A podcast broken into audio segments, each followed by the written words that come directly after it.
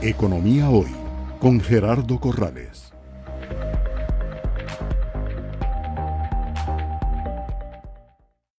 El aumento general de precios, conocido como la inflación, para el año 2022 fue de 7.88%.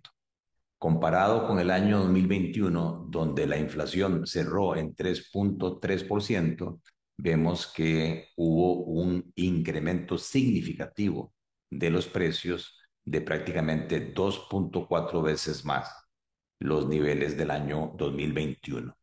Todo esto ha conducido a que el Banco Central de Costa Rica se incline por una política monetaria, o sea, por el manejo del dinero restrictiva, o sea, recogiendo plata de la calle y subiendo las tasas de interés. ¿Con qué propósito?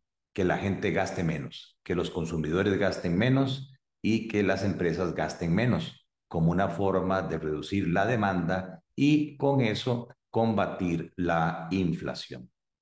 Esta inflación es explicada prácticamente en el 55% por el aumento de precios de los alimentos, en parte por la crisis bélica entre Rusia y Ucrania, que ha ocasionado problemas de transportes, eh, problemas de aumentos de fertilizantes, problemas de abastecimiento. Sin embargo, esta inflación importada es desigual porque no pesa de, la misma manera en las familias más pobres respecto a las familias más ricas. En el país hay un millón seiscientos mil hogares. Si tomamos el quintil de hogares eh, más pobres del país, ahí tenemos 320 mil hogares donde viven un millón cien mil costarricenses.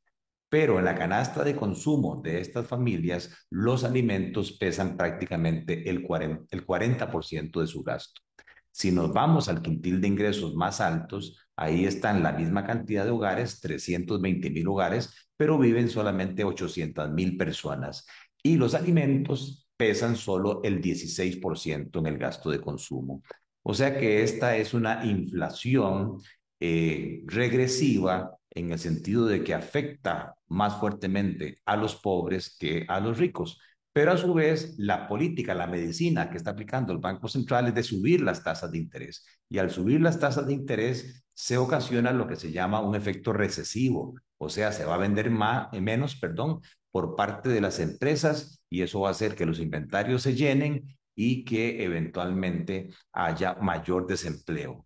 De hecho, ya la agricultura la construcción privada, la industria local están mostrando tasas de crecimiento negativas y eso podría ocasionar en el año 2023 un aumento en el desempleo, pero desempleo de mano de obra no calificada, que lamentablemente es la que caracteriza a los niveles de hogares con ingresos más bajos. Lamentablemente, en consecuencia, tanto la inflación que estamos viviendo como la receta como la medicina que está aplicando el Banco Central recesiva, tienden a castigar mucho más a los sectores sociales más pobres en comparación a los más ricos y eso obliga a que el Congreso y que el gobierno piensen en medidas que vengan a minimizar el impacto social, el impacto mm, de distorsión en la distribución del ingreso, en la equidad, en la distribución del ingreso y en el bienestar que estos fenómenos macroeconómicos están causando en el país y en el mundo.